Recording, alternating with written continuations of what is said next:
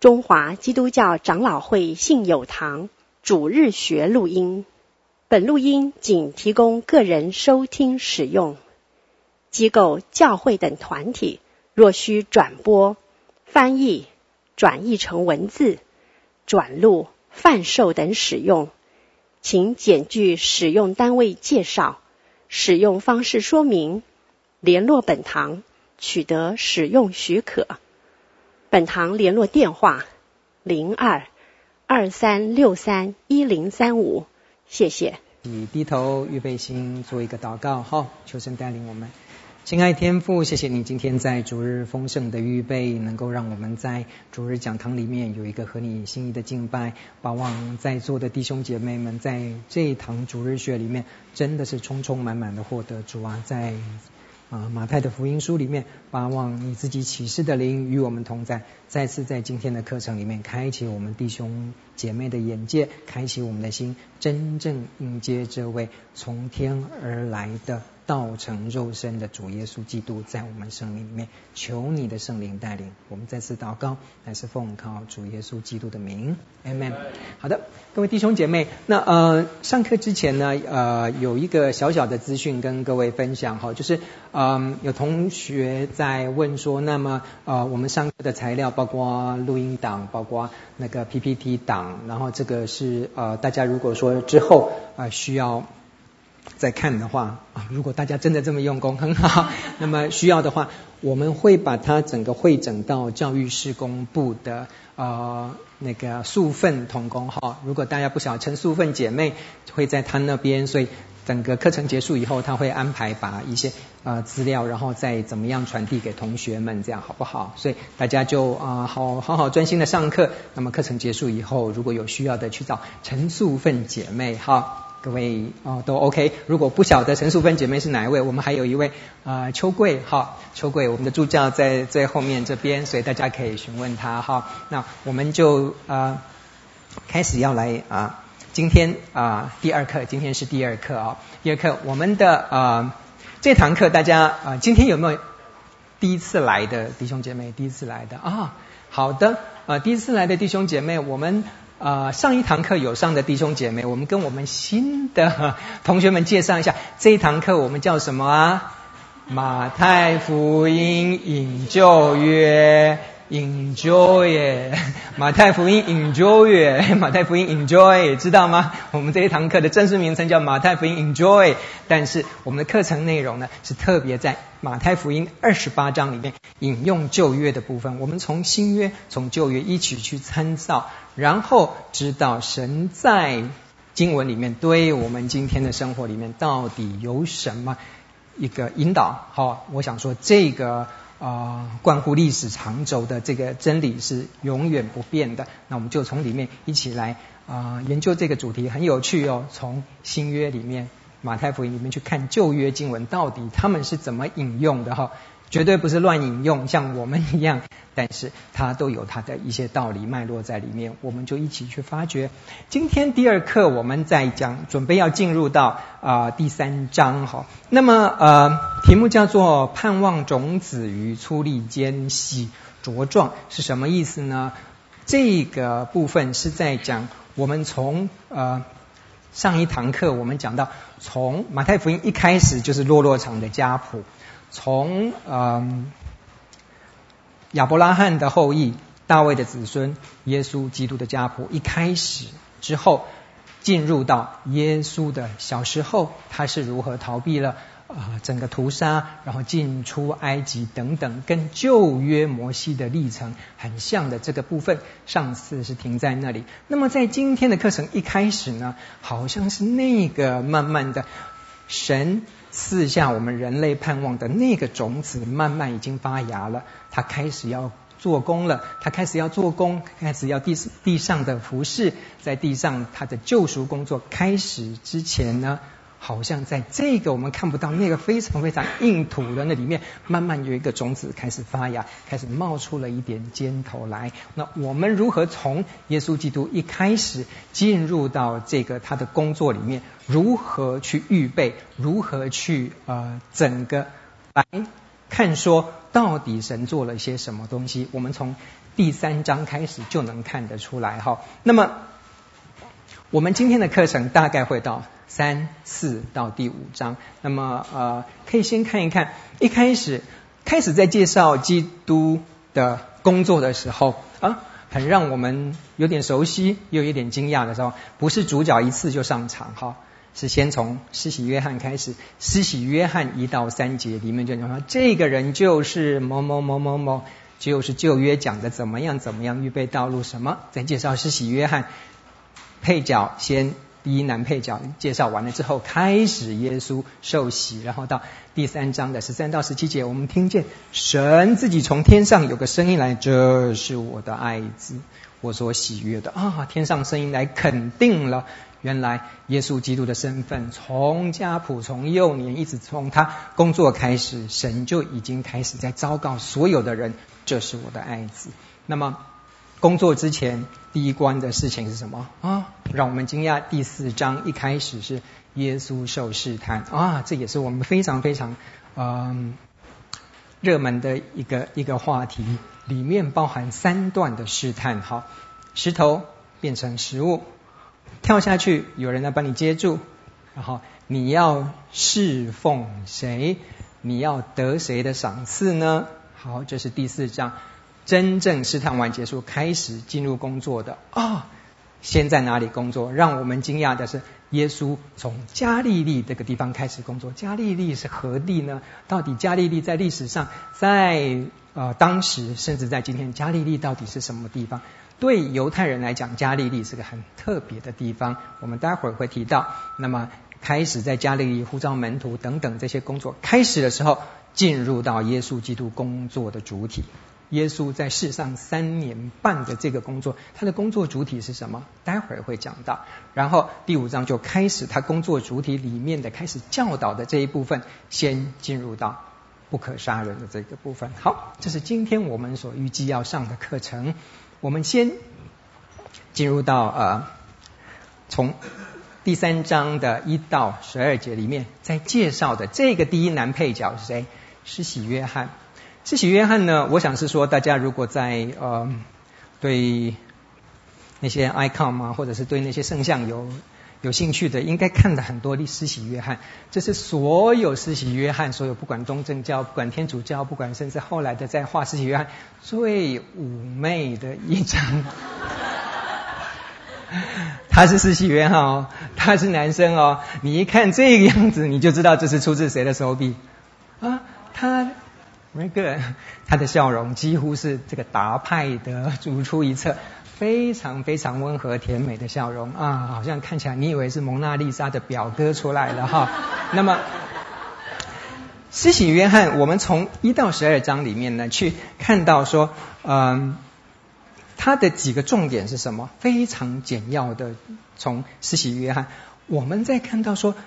四本福音书里面，我们去回忆一下，说施洗约翰在四本福音书里面扮演什么角色？哦，马太福音，你看他从一开始的大概耶稣要进行之前，你看到第三章开始介绍施洗约翰。那么马可福音呢？哇，马可福音是更直接的，他直接开始是从神的儿子耶稣基督福音的起头开始就讲，在第一章的第三节，马上就开始进入到施洗约翰了。哇！所以呢，那么在路加福音有介绍施洗约翰吗？哇，路加福音更是很会讲故事的高手。他从一开始讲到是什么？不是讲耶稣基督哦，一开始讲那个呃伊丽莎白还有那个撒迦利亚有一个祭司怎么讲？就讲讲讲到最后一章二章讲完，最后你才恍然大悟，原来他前面的两章他在介绍。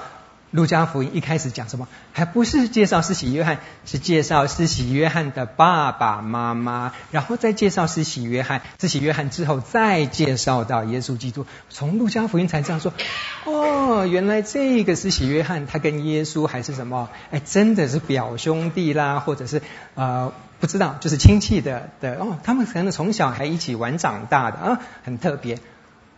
约翰福音呢，里面有介绍施洗约翰吗？啊，太初有道，道与神同在，道就是神，这道太初与神同在。他一破题，一开始就跟你介绍耶稣基督，只是我们这些，他是一直在道啊道啊道啊，只是我们外行的 看不到门道的就不知道这个道到底是什么道。原来这个道，他是从道来介绍耶稣基督，而一直讲到后来的呃第十二节里面开始讲到说约翰讲什么，约翰福音里面讲约翰，那当然是很顺理成章。但是一直念下去，我们如果对约翰福音不熟，刚开始像我一样，他说约翰讲什么，讲到后来怎么好像文不对题？约翰因为什么一直叫叫什么？呃呃，葛牧师上课一直在讲葛牧师怎么样？葛牧师后来才发现，原来他这个约翰不是那个作者的约翰，他是讲施洗约翰啊。所以所以约翰福音一开始讲那个约翰是什么？是施洗约翰。施洗约翰在四本福音书里面，其实都在不同的场合都在出来，都在介绍耶稣基督。都在为耶稣基督预备道路，哈，所以里面的整个这些内容呢，我想施洗约翰他的整个一个在福音书里面非常重要的几点，我们列出来是他在讲的一开始，我们从施洗约翰里面看到说，第一个他在预备什么？天国近了。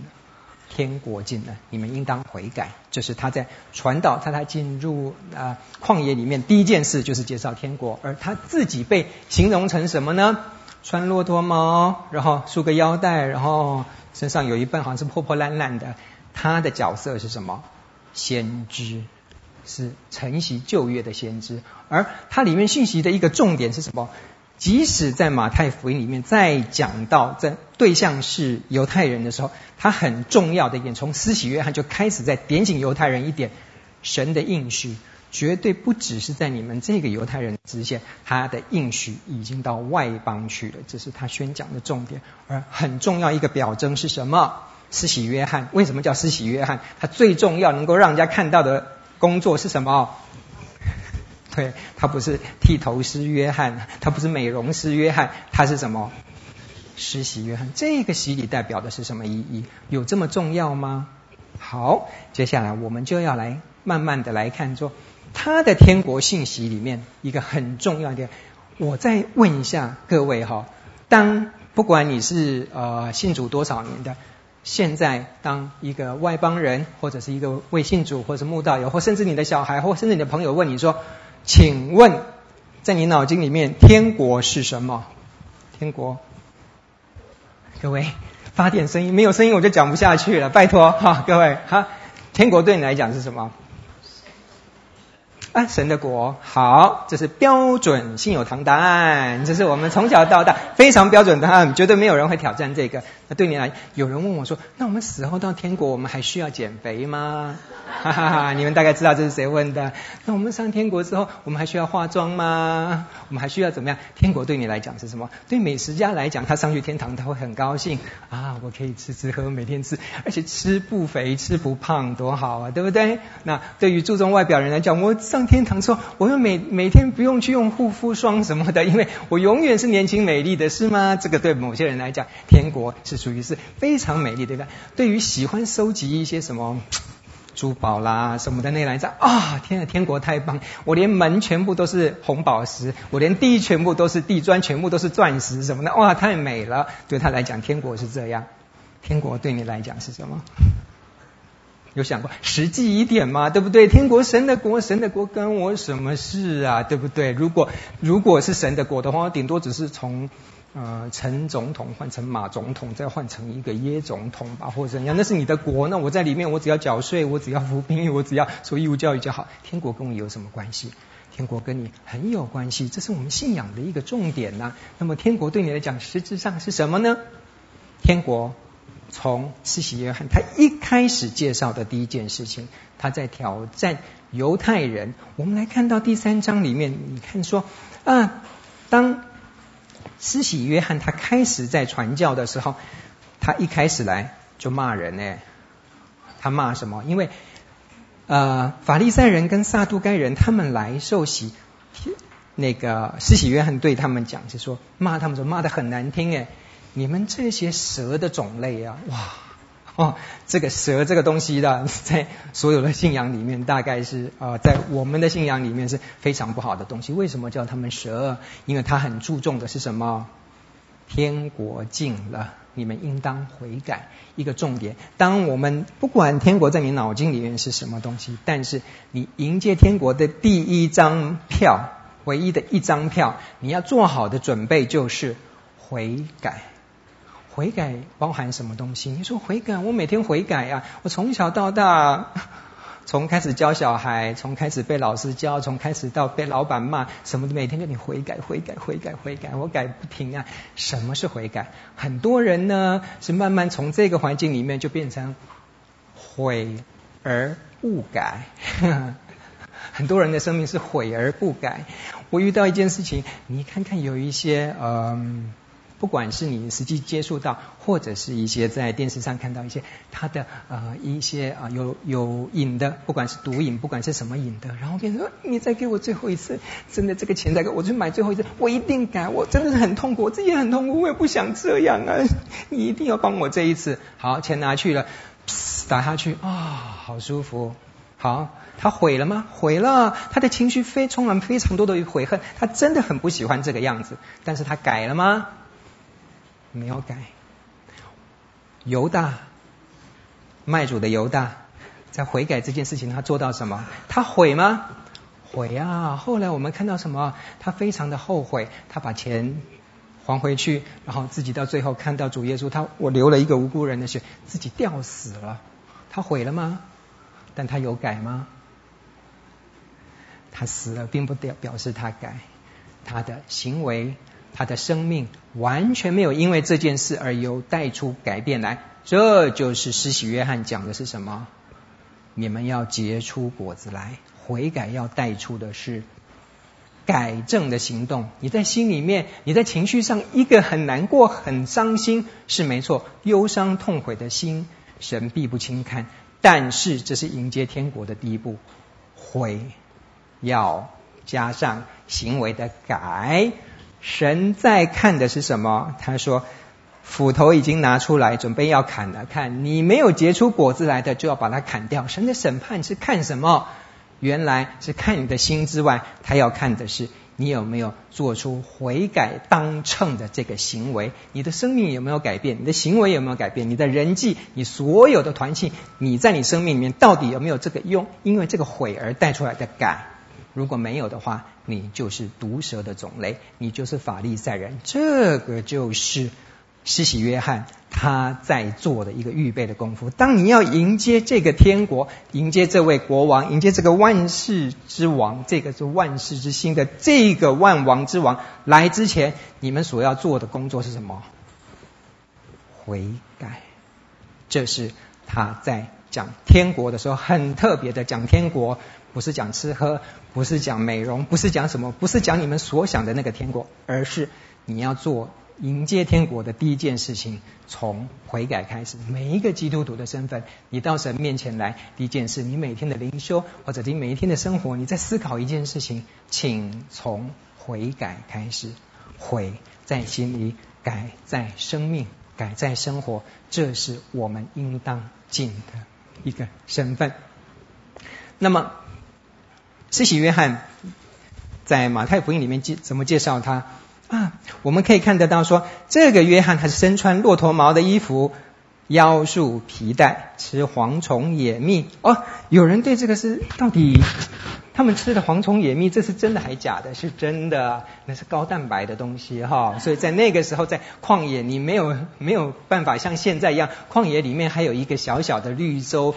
那个几星级的饭店在那边没有哈？那个时候真的在旷野里面，蝗虫还是能够有抓来吃了，真的。然后蜜蜂里面的那个蜜蜂，你就像那个那个惠尼熊一样，你去抓人家那个蜂蜜，你大概能吃的东西很少，真的。那么为什么要是这样子写它？就是施洗约翰，你想说为什么是啊蝗虫野蜜？为什么是骆驼毛的衣服跟束腰带？这个形象一出来，对犹太人来讲，他马上啊。知道哦，这个人被定位成什么？先知为什么？因为在犹太人的里面，他的观念，特别是我们从呃列王记下一章六到八节里面的这一段这一段经文讲的是什么？讲的是北国的亚哈谢王他快死了，所以他派他的呃臣仆去问一个外邦人，去要问外邦的一个神说：那我到底怎么样能活不要死？那神呢自己就差派这个以利亚。直接到路上去拦着他说：“你不用去求了，难道在我们国内，难道神不能告诉你吗？你还去外邦求？我跟你讲，你死定了！真的，亚哈谢就死定了，他就死了。而在这边说，里面这段对话是说，那谁来告诉你？那个是怎么样的？那个国王在问那个使者，因为他被拦住，他被他被利亚拦住了，然后他回去说，那个人告诉我的，他说他是先知，他穿什么？他穿毛衣，他腰束皮带。”哦，原来的先知的形象是这样。马太用这个形象来形容施洗约翰是什么？他是在旷野，是蝗虫野蜜，他不是在皇宫里面，他是什么？神的先知哦，这在肯定施洗约翰的身份。而施洗约翰的一个很大的一个重点，他是在讲说，你看它里面提到啊。呃亚伯拉罕他说：“你不要以为你们这些毒蛇种类，你们你们是什么？为什么来这边实习？你以为你是承受从亚伯拉罕的血统，所以来跟神建立关系，来进入神的国吗？我跟你讲，完全不是，血统完全没有办法救你的，不像你观念里面的神的神国。现在是什么？从亚伯拉罕开始，就一个很很大的一个计划。”原来亚伯拉罕的子孙的后裔包括什么？他到外邦去之后，赐福给你，叫别人得福。原来从这一段经文《创世纪》十二章里面就开始讲神的应许、神的国、神的福气，有一天是要不是只有给你们这个神国？对以色列人来讲，神的国、天国是什么？神复兴以色列国就在这个。原来对。犹太人来讲，对以色列人，他们到现在还是所谓的天国是什么？神差那个弥赛亚来，然后弥赛亚带领我们以色列的这些属他的百姓一起来征服所有全世界的万族来朝拜我们。我们是神拣选的那一支。他的后裔在讲说，神的国是什么？再次以色列再次让全部的外族来敬拜的这个，跟着神一起受敬拜，这是他们的神国耶。在这边一开始，施洗约翰就跟他们讲：不，神的国是什么？原来是临到外邦万族万国一起来进入到神的国里面，不是你们法利赛人，不是你们以色列人想的那个以色列国而已。以色列国已经扩充到什么？应许到外邦人，这个应许是从创世纪十二章在对亚伯拉罕讲的时候就已经告诉他。所以你们以为亚伯拉罕承继他血统下来的你们才是以色列神国的子民，不是亚伯拉罕应许承受的这个从他出来的整个一个应许里面包含的外邦人才是在神国里面的子民，包括以色列人。这是一个很大的观念的一个冲突，对他来讲，应许。是外邦人，这个应许一直到现在慢慢都在实现了哈。那么，施洗约翰他最重要的工作就是什么？洗洗洗，每天洗。那么洗礼代表到底代表着什么呢？施洗约翰对他的洗礼在讲的一件事情是什么？洗礼从他说他要用水来为你们施洗，但是我只能用水为你们施洗。在我以后来的，他是要什么？圣灵跟火来为你们施洗，这是什么意思啊？洗礼用水洗，从以西结书里面可以看得到，用水洗的是什么？一个表征。譬如是说，你看经文里面在讲说，清水洒在你们身上，你们的洁净，水只能洗身体。但是水洗之后所代表征的一个东西是什么？最重要，神一个最大的心意，不是你每天洗得干干净净，洗把你皮洗破了都没有用，因为你在心里面，神在看你还是污秽的吗？他看的不是那个外面脏脏的不洗澡，然后穿的那个什么骆驼毛、骆驼的那个什么的那个看起来，搞不好那个是洁净的。为什么？因为他心里面已经受过火、受过灵的洗。清水只能洗外面，神最重要的目的是什么？将他的一个心的生命、新的灵放在你们心上，让你们的肉心变成实心，呃，让实心变成肉心，变成说你们真的要洗的是这个什么？里面的那个洗，外面的水洗只是个表征。更进一步，哦，原来水是洗身体，然后有一个灵要放在心里面的。到了以赛亚书四章四节，最清楚的讲到一个什么？把圣灵跟火放在一起，这就是施洗约翰在讲，是说为什么圣灵跟火要来替你们施洗？那跟水洗有什么不一样？水、火这是不相容的东西，那怎么洗呢？以赛亚书四章四节里面，主要要用它公益的灵跟焚烧的灵。请问公益的灵跟焚烧的灵有什么不一样？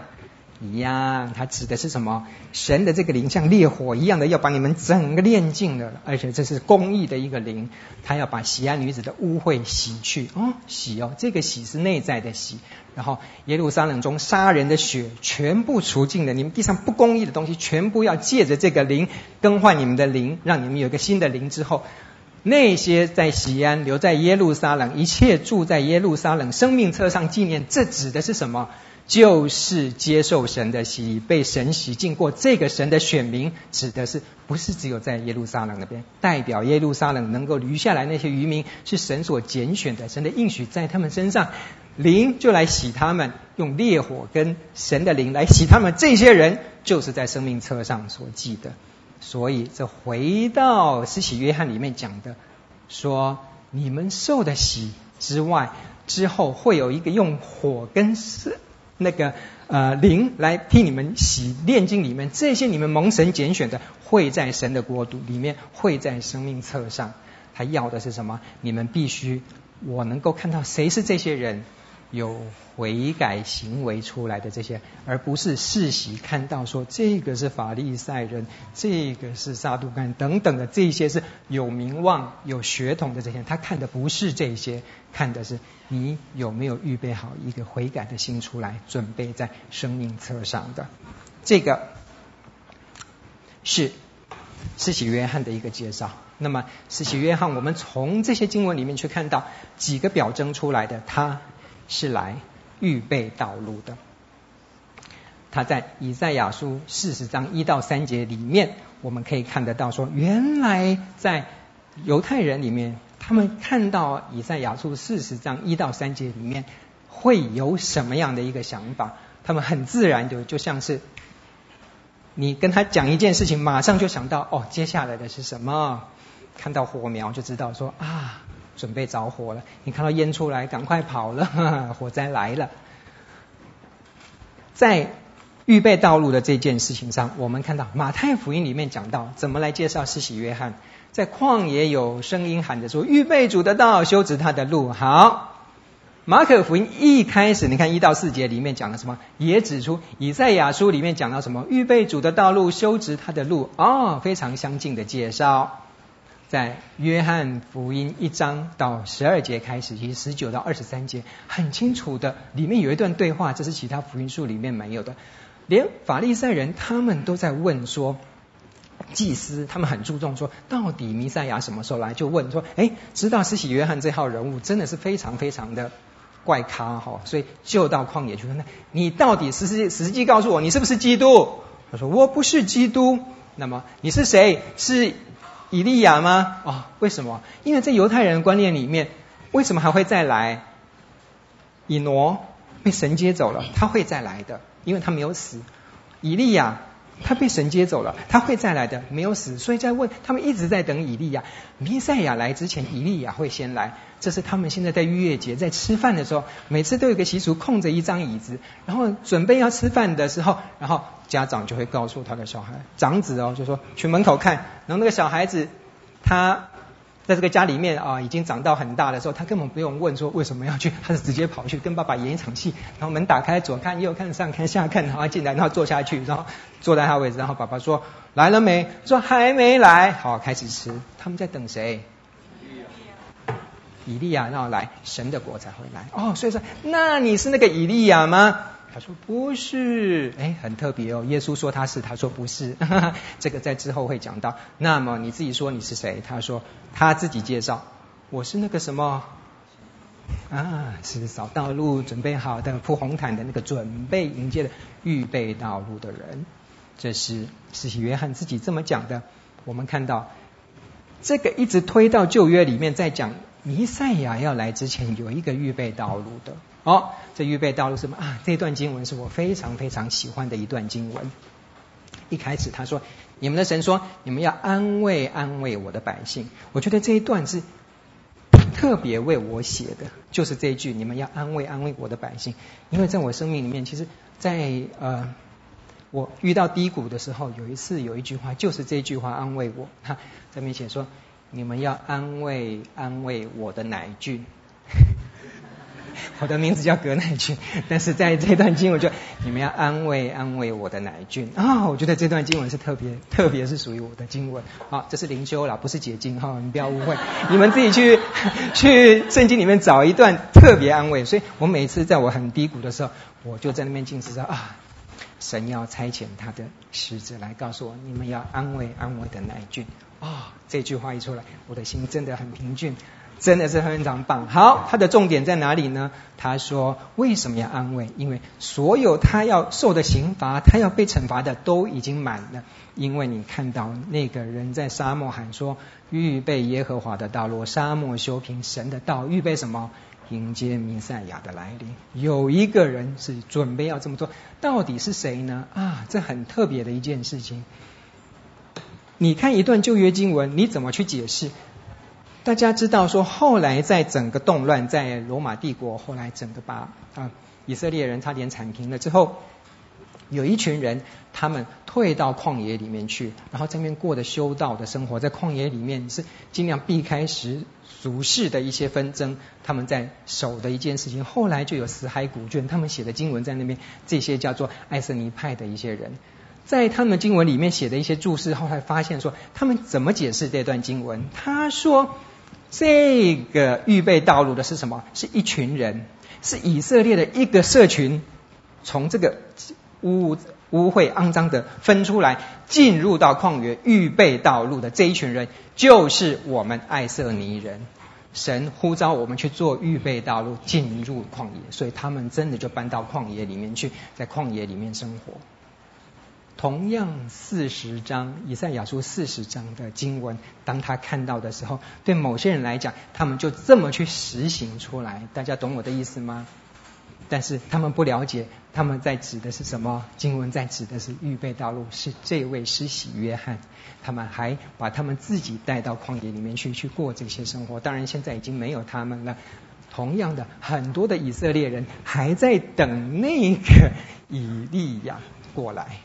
还不能接受施洗约翰是这个准备道路的，所以真的是蒙神保守，我们今天才能再看到说，原来，以利亚已经来了，甚至连天国的君王都已经降临了，还有一些人还继续在等哈。那么我们在整个施洗约翰这一段看完之后，我觉得我们有几样事情我们必须要去啊、清楚的知道说。一个迎接天国的一个重点是在悔改的这件事情上面，而悔改的这件事情，它指的是什么？神要把他的国带来的一件最重要的事情，不是你们肉身的这些结晶，而是你的心灵要准备到迎接一个更大一个属灵的归回。你可不要错用经文，像爱色尼派，像。昆兰社群，他们搬到旷野，照着字面在解，就到旷野去预备道路。应该预备到最后的话，旷野还是一堆沙，道路都还没出来。但这个道路今天已经在这边。你的行为，你的悔改一定要相称，这是预备迎接君王的唯一条件。耶稣在说，天国像是什么？一个喜宴。这个喜宴你要去参加的时候，最后你到喜宴上面去的时候，小心一点，它有 dress code。你去的时候，服装要穿干净一点。里面有讲到一个人是说：“哦，来了，好高兴，坐下去，马上被人家抬起来，然后丢到外面去干嘛？”你没有穿好衣服。这个比喻是什么？你的心里面开始要接受到，你悔改是什么？有点像是什么？你去调你的频道。无那个收音机的那个声音，你要知道，不管是 ICRT，不管是那个爱乐电台，现在一直在这边播，哎，你有收到吗？你那个频道没有把它调到九十三点三，或者你就听不到那个声音。天国的特质已经都在这，你没有把你自己的灵，你没有把你的基因悔改调到跟天国同步的话，你是收不到天国的讯号的。这是一直在讲，你要悔改，你要调到跟神同样的频道，圣灵要在这边做工。而对一个先知的角色来讲，施洗约翰，当叫你去做施洗约翰，你想不想去啊？我们其实都是在现今，我们在这个时代，有时候在讲的一些伦理观、道德观，我们是退到旷野去的那一群，我们仍然在传福音，在为主预备道路，请预备好。你也是为主预备道路的施洗约翰。当主耶稣基督再次降临之前的，在这个末世的时候，主来过一次，第二次来中间，施洗约翰都被砍了。今天我们在为主预备道路，清除人心的这些污秽，这是我们的工作。我的小朋友六岁，他在我在备课的时候，他就。跑进来叫我看这个看那个看他画的东西看他写的东西啊、那学校的作业今年才呃上小一嘛，所以很多新鲜的东西。他一进来看到这张画，他愣住了，他说：“爸爸好可怕哦！” 我说：“怎么？”他说：“那个人为什么拿着他自己的头？哎，他还看得出来这个人拿着他自己的头哈。”然后他说：“这个是谁呀？”我说，你有没有读过施洗约翰的故事？他说有啊，帮耶稣受施洗的。我说对，你有没有听过施洗约翰的头后来怎么回事？他说没有啊。我说哦，儿童主日学都不会教这血腥的一段，真的是你要怎么跟他讲？他说他头为什么在盘子里面？我说以后呢，当你看到任何的像上面，他有拿一个这样子短短的十这个十字架的。就是施洗约翰，你有时候呢，他会拿一个盆盘子，盘子上面有个头的，就是施洗约翰。那如果这个盘子呢，有一些上面没有头，然后里面有一只小小的婴孩或者是小绵羊，它也是施洗约翰。这都是他表征的故事。这个你看圣像里面可以讲很多事情哦。当耶稣在介绍施洗约翰说：“你们到旷野里面去看什么呢？是去看那个风中摇摆的芦苇吗？”哦。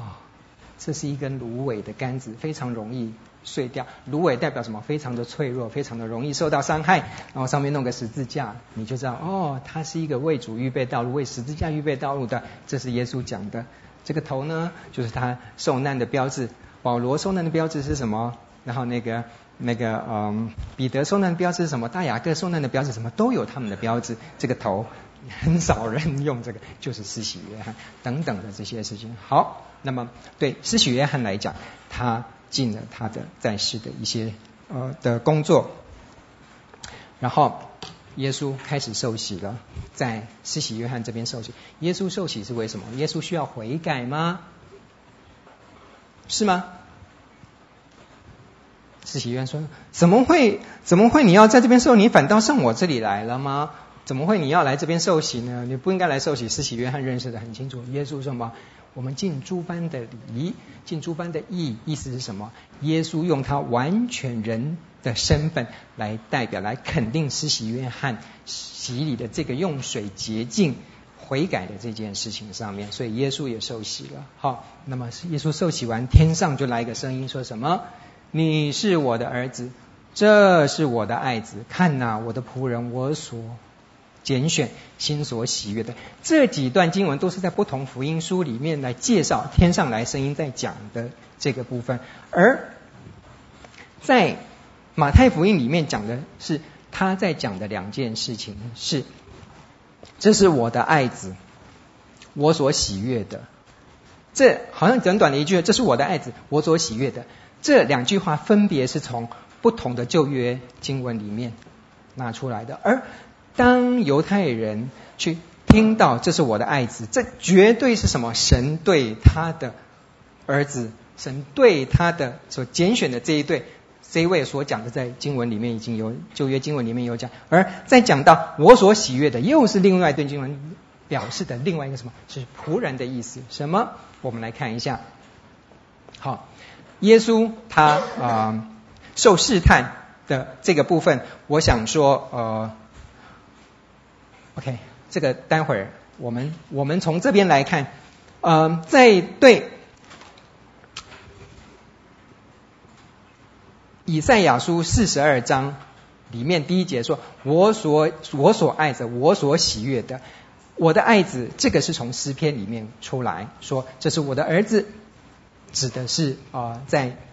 对以色列人来讲，他们说这是我所拣选的，这是我说以色列人，这是我的爱子等等这个事情。然后再讲到说我所喜悦的里面讲到，他们想到的就是仆人，说我所喜悦、我所爱、我所要的这个仆人呢，他是我拣选出来的这个仆人。所以在以赛亚书里面，整个在把这两句放在一起，马太在这边指的是什么？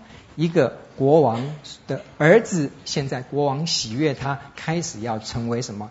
一个仆人的角色。你会觉得很奇怪，这两句话把它放在一起的意思什么？一个王子开始去做什么？他的工作一开始的时候，从水里面出来要做的工作是什么？扫厕所、洗脚、去受苦、被人家打、被人家像做仆人的角色，这是很特别的一个一个组合哈。所以这两句话我们看起来说，这是我的爱子，我所喜悦。但是这两句话所表征的意思完全是什么？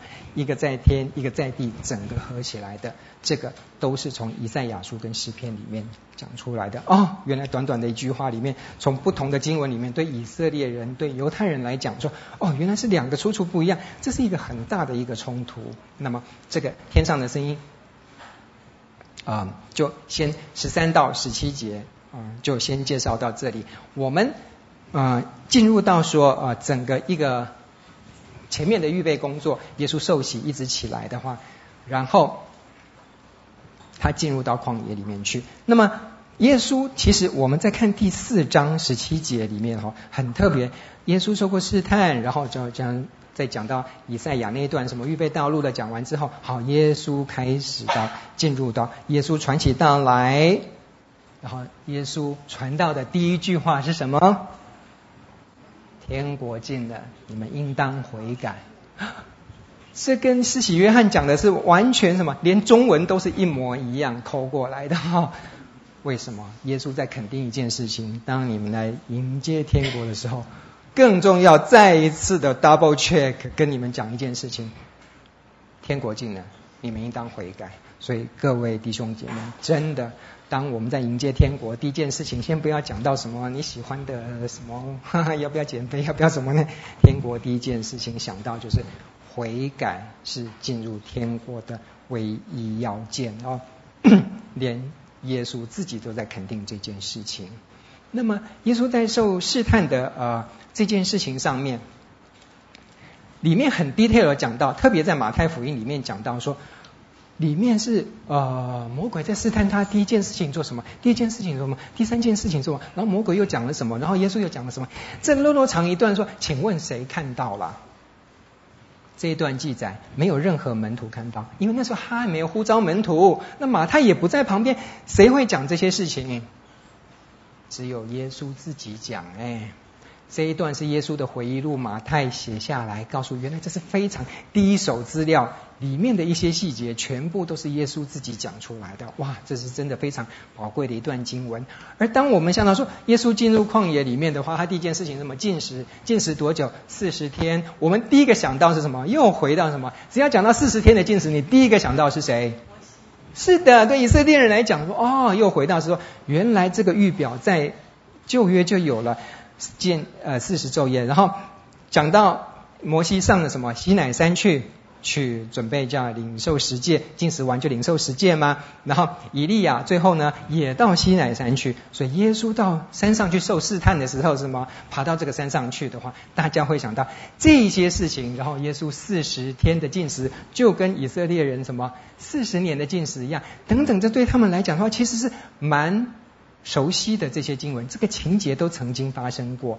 而另外一个重点是试探，你会发现从伊甸园里面，其实我们有时候要凭良心讲啊，撒旦其实是一个非常尽忠职守的坏蛋，知道吗？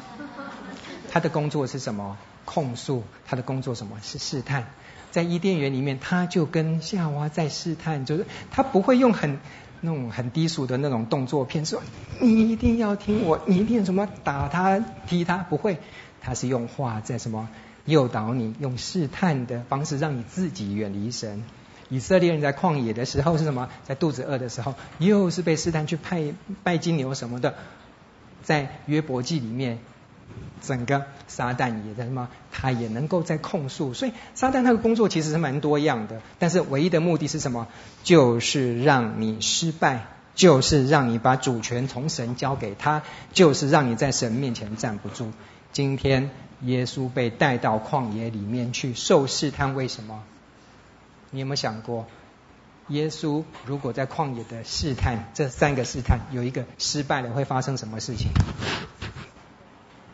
那他失败的话，那会比我们地球被彗星撞地球整个消灭，比大恐龙被消灭更可怕的事情。我们人类就没有再次有办法回到神面前去了。从亚当，从以色列人，一直到耶稣。这一段不断一个在试探的面前，这件事情只有谁胜过试探？耶稣，你说耶稣胜过试探有什么了不起？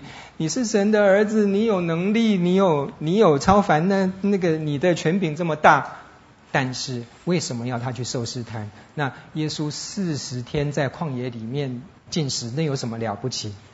耶稣。真的在这边扮演的角色是完全以人的身份去接受试探，这个就了不起了。他把他所有的能力，他把他，你看在旷野四十天里面，在旷野受试探，他有没有用过一次他动用神机的能力？他完全是站在人的角色，用人子的角色去站着说，人怎么样受试探，凡事受试探，我也跟着去受试探。这样子，当他胜过这试探来，能够在撒旦面前夸口说。是能够胜过的，而且他是完全用人的角度来胜过这些试探，把前面那些试探失败的全部把它归回来了。这是耶稣在试探里面，这是为什么神将他带到旷野里面去受试探的一个很重要一个角。还好，感谢主，耶稣胜利，我们跟着胜利了。不然我们永远在试探里面。所以对这件事情，试探这件事情来讲，我觉得说有很多地方可以看得到是。今天我们要怎么胜过试探？用你的能力吗？用你的技巧吗？用你的诡辩吗？胜过试探，你必须谦卑的依靠神，完全是依靠神的能力来胜过。你没有别的方法。撒旦要做他非常尽职的一件事情，就是想尽各种方法，让你靠自己的能力，哪怕给你一点甜头，让你好像赢了。但是，当你赢了这个小小的一点甜头之后，你会发现整个世界改变，因为你的权柄交给撒旦，就像是夏娃咬个苹果有什么了不起的？我家一大堆苹果都烂掉，你要给你，你吃一个苹果有什么了不起？表征的是。当你把你生命的主权从神的话语转交给撒旦的时候，你的人生从此改变，伊甸园从此改变，整个世界从此改变，人类的生命从此改变。谁把这个局面赢回来？这四十天之后的试探是非常重要的一件事情。他也曾凡事受试探，和我们一样，只是他没有犯罪。我们做不到的是继续犯罪，仍然犯罪，输给试探，我就是罪人吗？这是我们的写照。耶稣在这边赢回来了。石头变食物，我们可以看得到哈，这个试探本身其实很多可以讲的。撒旦很重要的一件事，你可以想象得到，撒旦这边做的是什么？他说：“你若是神的儿子，可以吩咐这些石头变成食物。”你要知道哦，这些。沙漠里面哈，整个那个太阳这样照是白天是四十几度，这样一直烤一直烤哈，然后四十天没有吃东西。各位，你有没有超过四天没吃东西？四十天没吃东西，我经过五十几天没吃东西，因为我那时候在做化疗的时候，变成我的肠子整个堵住，没有办法吃东西，所以医生让我全部连水都不能喝，连食物都不能，能撑过吗？还好。拜现在科技之赐，我有营养针，每天打二十几个小时，用点滴的营养针，这样我可以维生五十几天。这是我稍稍赢过摩西的地方啦。但是耶稣四十昼夜是没有没有营养针的哦，四十天不吃东西，到了时候那个太阳在。烤的时候，你看会发现太阳在沙漠里面，想想看，那旷野里面一个一个石头哈，在那边太阳搞，然后上面这样冒烟，然后那个石头整个太阳照下去的时候是什么？金黄色的，真的，你远远看就像那个奶酥面包、菠萝面包，一个一个就就在你面前一样，哎，真的是这样子。那个你看你会觉得真的是非常非常的惊讶哈，你看得出哪个是石头，哪个是面包吗？真的，在那个情况之下，魔鬼在你。饿到不行的时候，跟你讲是说，你不是没有能力吧？你如果是神的儿子的话，那你自己就让它变成食物来吃嘛。耶稣可不可以把酒、把水变成酒？耶稣可不可以把两篮的东西变成喂饱五千人的东西？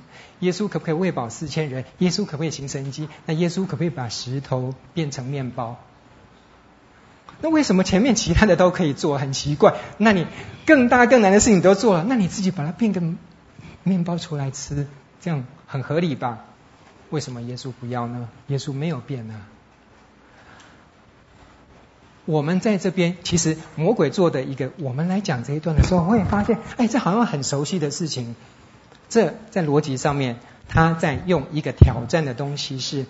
你是不是神的儿子？这个是事实，他在挑战这个事实。耶稣是不是神的儿子？魔鬼知道吗？耶稣自己知道吗？是，是神的儿子。然后呢，下一个论证是什么？那么你把石头变成食物，他的一个引，一个一暗示是什么？如果你是神的儿子，你可以行很多神迹，包括什么？把石头变成食物，包括把什么？把汽车变成洋房，包括什么？把一块钱变成一桶金，包括什么？你可以可以做很多东西，里面也包括你可不可以把石头变成食物？可以的啊，是。但是魔鬼非常非常非常非常奸诈的是，那么你就借着把这个石头变成食物来证明你是神的儿子，这可以吗？啊！大家都学的若 P 则 Q 嘛，对不对？呃，天上下雨，地上一定湿。现在魔鬼在做，地上湿了，那就是证明一定是下雨造成的，对不对？你如果是神的儿子，你可以变成食物，那么你现在就用变成食物来证明你是神的儿子，这个反过来是可以的吗？啊，非常非常奸诈。今天一个贵妇级的女生到呃。Chanel 的专卖店里面去，然后一个非常漂亮，今年秋冬款新出来的这个款式，然后店员那个服务的非常啊、技巧的跟他讲说，这一套穿在你身上真的是非常非常合，不信你去穿穿看，哇，穿出来简直那店员在旁边说，简直就是为你所做的。这句话，这个用在我们身上，你会不会买呀？哦，原来他在引诱，他在做的一件事情，我们现在的形象在做的一件事情是什么啊？Chanel 代表是贵妇级的东西，这个好就算是事实吧。所以这个贵妇级的东西一暗示什么？你今天穿上去的，变成说哇非常合身，这简直就为你而所做的。穿上 Chanel 这个东西，就表示反推回去什么？你就是个贵妇哎。所以你这些东西一直进到你脑筋里面，你所要做的最后一个决定是：请问你要付现还是刷卡呀？你只要做这个决定就好，付现还会有三三趴的折扣，你买不买？我们在做的都是这个。你今天把石头变成食物，就证明你是神的儿子。神的儿子不用用这个来证明，神的儿子是个事实，而事实所导出来的这些结果，你从这个结果要反推回去，这就是犯了逻辑上的错误。我不知道各位在有没有看出这个逻辑上的一个错误。这个东西一直发生在我们身上，包括你为什么你一直存不到你的钱呢？因为大家都在用这个逻辑说，你不断的一直在花费在这些上面，在今天都是这样。耶稣回答是什么？真正的一个神的儿子，包括他，包括人活着，我们活着，绝对不是靠变成食物，而是靠什么？神的话。你可以四天、四十天、四十几天不吃东西，但是请相信，你看不到的是什么？你总会觉得说啊，你都会想说，我看得到的、吃的、喝的这些东西没有，我会死掉。我没有看到，我没有神的话，我还是这样可以活到七八十岁吧。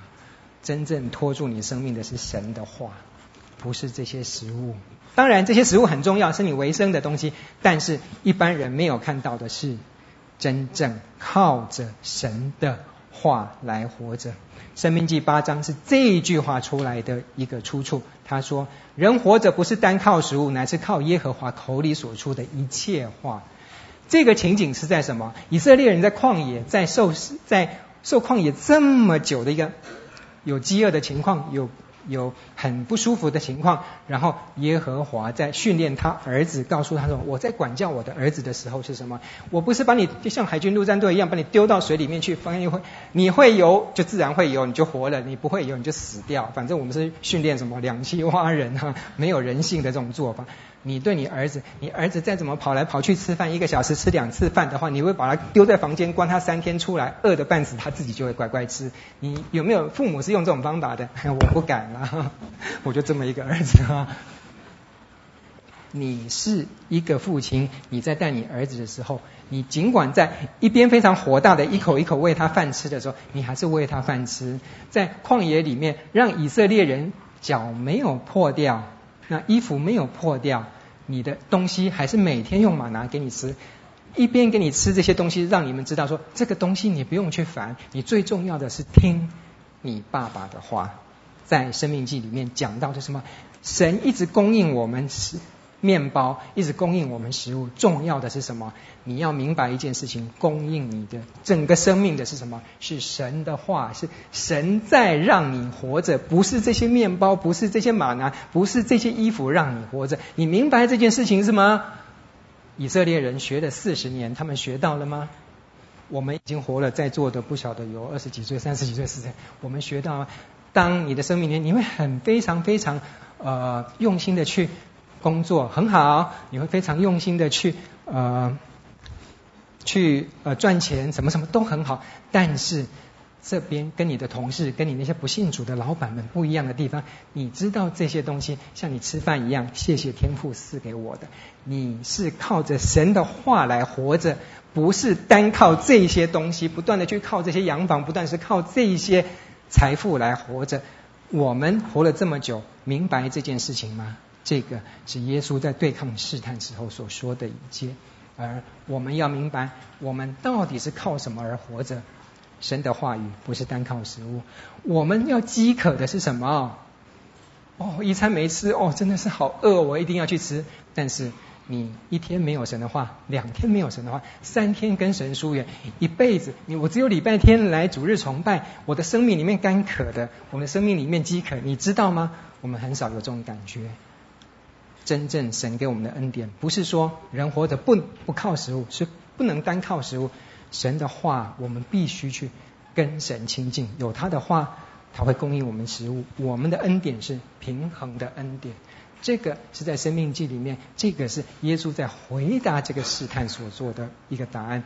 神一直在供应我们平衡的恩典，有吃的，有活的，在我们生命里面。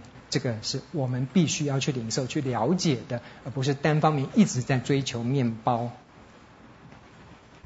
第二个试探，你如果是神的儿子啊，这又另外一个加强版、升级版的一个论证出来的哈。它上面怎么讲？你如果是神的儿子，可以跳下去，因为经上记者说，主要为你吩咐他的使者用手托着你，免得你的脚碰在石头上。这什么意思？哦，他是用。用一个事实来叫你证明另外一个事实，而这个证明的方法是奸诈的。什么意思？诗篇九十一篇十到十二这一句话，撒旦引用的是从诗篇里面出来，这个不会错吧？神的话吧，九十一篇十到十二节里面讲到什么？你在一切道路上，这个使者，神的使者都要保护你，他们用手托着，免得你的脚碰在石头上。哦，这句话在讲的，哎，很对呀、啊。所以说，变成哦，我只要要掉下去的时候，哎，神的使者会托住我，表示什么？你去看诗篇九十一篇在讲什么？他在讲的一件事情是说，神一直不断的在保护你，在供应你，一直。讲，你看从第一节一直到在第十到第十二节等等，一直在讲，都是神在对你保护，神在保护你，神在啊给你很好的一些一些防卫措施哈。但是真正的一个重点什么？在第十四节什么？神为什么要做这些？为什么？因为他专心爱我。原来神所爱的，他会去保护他，甚至用使者来保护他，用各种方法来保护他，供应他所需。哦，这是重点。重点是什么？你爱神，但是他断章取义，在这边说，哦，圣经上面讲，他的使者用手托着你，所以呢，你用这个事实，用手托着你这件事情，去证明另外一件事情。证明另外一个事实是什么？是神的儿子，这是合理的吗？OK，想想看，我们在座有刚结婚的哈，那么呃，如果还没结婚的时候，这个女生呢啊长得很漂亮，这个男生呢又是啊、高富帅嘛哈，然后也多金，然后这个女生就问他说：“你爱我吗？” 你觉得这个这个这个他要引导出来的是什么？这个男生说：“我当然爱你。”啊，走走走走到呃。好，GUCCI 的专卖店。哦天哪，这个 GUCCI 今年出来的最新款的陶瓷表，好漂亮啊！然后我们进去看一下好不好？好，这也是一个事实，GUCCI 的这个表是事实，对不对？然后你爱我是事实吗？对不对？我们进去，然后到最后出来的时候，变成这个情节又一样。店员问先生，请问你要刷卡还是付现？这个代表的是什么？你用这个我很喜欢这个东西的话，去证明你爱我，意思是什么？你帮我掏钱买吗？这是合理的吗？两个事实，两个事实，你如何去把它证明它关联起来？啊，这是魔鬼非常奸巧的地方。大家懂这个逻辑吗？两个独立的事实，不见得能够用你所想要的方式去把它证明起来。但是魔鬼要做的就是这个。第一个事实是什么？圣经上面讲手要托住你。第二个是什么？你是神的儿子吗？你来证明是神的儿子，你就给我跳下去。我跟你讲，实际上很多东西都可以都可以治，都可以医，但是笨到现在还没有药，好吗？你今天真的试探神，神呢？你今天你在一零一上面，然后那么多的路客在那边看的时候，你说啊，神呐，你今天我是你的儿子，我信主这么多年了，我跳下去，求你用使者来拖住我。你这辈子唯一也是最后一次上头条，就是这个时候。我们常常在说，耶稣回答他的是什么？耶稣说，这个叫做试探。试探这件事情，魔鬼在做的什么？就是要让你知道，你做任何决定的时候，你是按谁的旨意而行。你以为你的旨意，你以为你的意思是独立的，其实是魔鬼在旁边一直在熏陶你，一直在催眠，告诉你什么偏离神的旨意。我们基督徒唯一重要的一件事情，在世活的最重要的一件事情，按你的旨意而行。我们去旷野受试探，我们在。领袖，我们很重要一件事情，包括我们人生任何事情，最重要一件事情，求你的旨意彰显在我的身上。我们生命是神有一个非常美好的计划旨意在那边进行的。今天魔鬼要做的是什么？他非常禁止的，就是让你引导。不按神的旨意，按他的旨意，或按你自己的旨意去活出另外一条道路，这个就是试探神。我们常常在说试探神是什么？神啊，如果你是真的是爱我，神啊，你拣选我，就让她嫁给我吧。神啊，如果你怎么样的话，就让我中发票啊、好了，两千就好了，不多。或者是你的意思是什么？你总是说神啊，你的意思是什么？你的旨意是什么？其实你一直要把你的意思强奸到神的旨意上面。神一直在告诉你，我不让你中发票，我不让你走那个郭董的路线，我不让你走谁的路线，我要你走我的路线。那个声音越来越小，越来越小，是为什么？因为你是按谁的旨意而行。魔鬼一直在这边说神奇是真，说神奇是什么？神奇是什么？让你眼睛看的是那个叮叮叮叮，钱钱钱钱钱，耳朵听到的是什么？哎呀，你好棒，你好怎么样？神的声音越来越小了。我们今天去受试探，我们今天到旷野里面去，不是到夜店里面。我们清洁我们的耳朵，我们清洁我们的眼目，所要的是什么？去听神的声音，去知道耶稣就是到旷野里面去，回到神的心意，了解神的旨意。在做任何工作之前，我们先去了解到神在我身上的旨意是什么，之后我们再去工作。这是我们每天要做的事情。神的旨意是超过我们的旨意，但是魔鬼要做的是什么？按你的旨意。这个你是什么？回过来，按你的旨意而行，不是按你的旨意而行。这是他做的工。所以耶稣在回答是什么？试探就是按谁的旨意而行。我在试探神说，你要不要按照我的旨意而行？你只要给我什么，我就怎么样。这是条件句，这个条件句只有神能给，不是你所给的。神的声音就这样子慢慢凋零了。不可试探神，像在马拿试探、玛撒试探一样。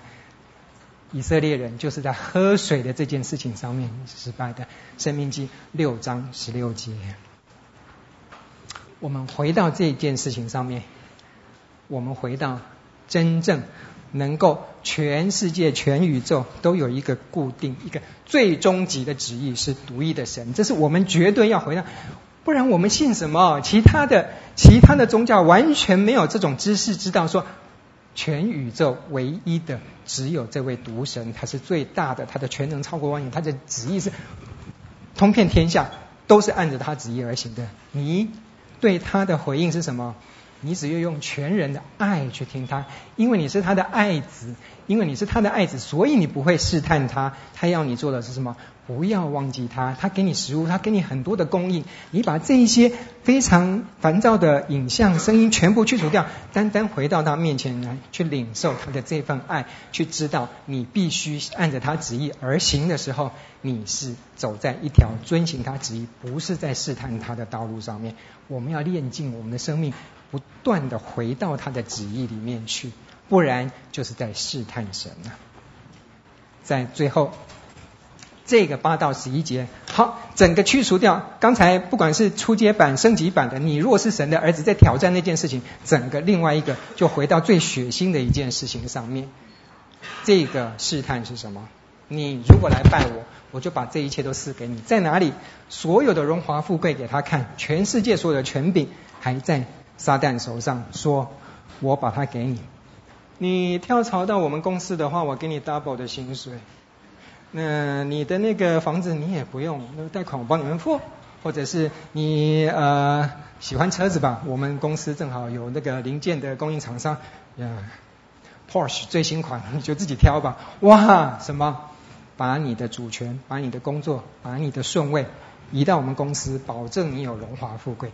我记得那个时候在。”在啊读书的时候，那个时候呢啊有一个有一个教会里面的一个弟兄，或者他是很年轻，他在一个公司里面做，而那个公司还是还是慢慢在募集资金，准备要上市的一个公司，哇，每天很拼。然后呢，他的老板那个老板每次呢就是就是很喜欢 hiking 爬山，然后每次他爬到他们那边，哇，开车到那边，然后去哇爬山的时候，就是有一次，然后。他老板很难得跟他讲话，然后他在旁边，他说：“哇，你看到那个 valley 下面那边没有？我们打算在这边怎么样怎么样？然后那时候有多少荣华富贵？当你怎么样的话，我们一起好好的好好的拼，为公司拼怎么样的话，就可以有怎么样？然后到时候有多少股票？到时候怎么样怎么样？哇，讲得天花乱坠。后来他把他的薪水全部呢，老板在增资，他就拿去买买股票。结果呢，几年之后又有一次啊。”也什么场合，他又把他带着，而那个老板呢，好像完全忘记跟他讲过一样。上去的时候就说：“你看这个 valley 啊，这边我们可以干什么？我们可以干什么？公司有多少人？”又跟他同样讲一次。这句话讲完之后，他回去他就觉得 又是要准备要再募资了。所以他那时候想一想，最后最后他决定离开那家公司。为什么？因为他们老板把一个升迁的机会给另外一个人，没有给他。所以后来他好他在读这段经文，他就跟我分享，他说。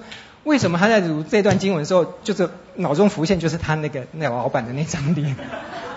他说他的重点是说啊、哦，凡事哈，以后只要是说，嗯，只有在爬山的时候跟你讲说要给你荣华富贵的，那一定是个坏老板。他的结论是这样，可以把你的主权，把你的所所有荣华富贵全部都在这个主权上面让渡给撒旦的话，你就有好处。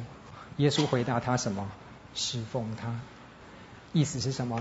当我们在敬拜的这件事情上，撒旦，你敬拜撒旦，他给你的是什么？他是用什么？赏赐，所有的权柄我赏赐给你。但是你真正单单的回到神的旨意，你会知道说，原来神创造你的生命是有目的的。你敬拜神最重要是什么？知道你侍奉的方向。你要知道你人生在侍奉的是什么。侍奉耶和华。耶稣回答他说：“真正的一件事情，人是什么？走上侍奉的道路。耶稣就是从这个试探过这个试探之后，他开始出来工作。当这个试探通过了以后，撒旦怎么样？退去了，他没有机会再来的，因为耶稣基督。”非常清楚的宣宣告，他的主权是在父神这边，不是在撒旦这边。不像夏娃，借着一件事情就把主权全部卖掉了。好的，那我想说，今天啊、我们就先到这边。加利利四章十二到十六节的时候，我们留着下次下次再进行，好不好？好，希望我们今天哦，对不起，最后呢、哦，这个一定要跟各位分享。好，最后一分钟时间。我们经过那三个试探里面，我们今天在生活里面学到什么？当那个呃，在有一个老板，他每次只有在爬山时候才跟你讲要要给你荣华富贵的时候，他一定不是个好老板。如果呢？今天你的教练，他每次站在高台上，只跟你讲是说，你就放心的跳下去，不管游泳池有没有水，叫你一直跳，一直跳，叫你跳下去，他都在旁边不动，而说你一定会安全的，这一定不是个好教练，对不对？就像他一样。如果呢，每次有个朋友，每次就是一直说要跟你吃饭，要跟你吃饭，要跟你吃饭，然后每次呢吃饭呢，他也没意思替你买单的话，这绝对不是一个好朋友。OK。这三个试探，请你用到这三个。祝各位今天中午在啊、麦子磨面吃饭的时候，你去认识到底谁才是真正有诚心教你做好朋友的人哈。我们一起祷告。亲爱天父，按你的旨意而行，带领我们每天的生活，引导我们的生命，都在你的赐福与引领之下。求你赐福带领我们。我们再次祷告，那是奉靠主耶稣基督的名。Amen。好。感谢您的收听。若需进一步详细资讯，请上本堂网站：www 点 hfpchurch 点 org 点 tw。本堂地址：台北市罗斯福路三段两百六十九巷五号。谢谢。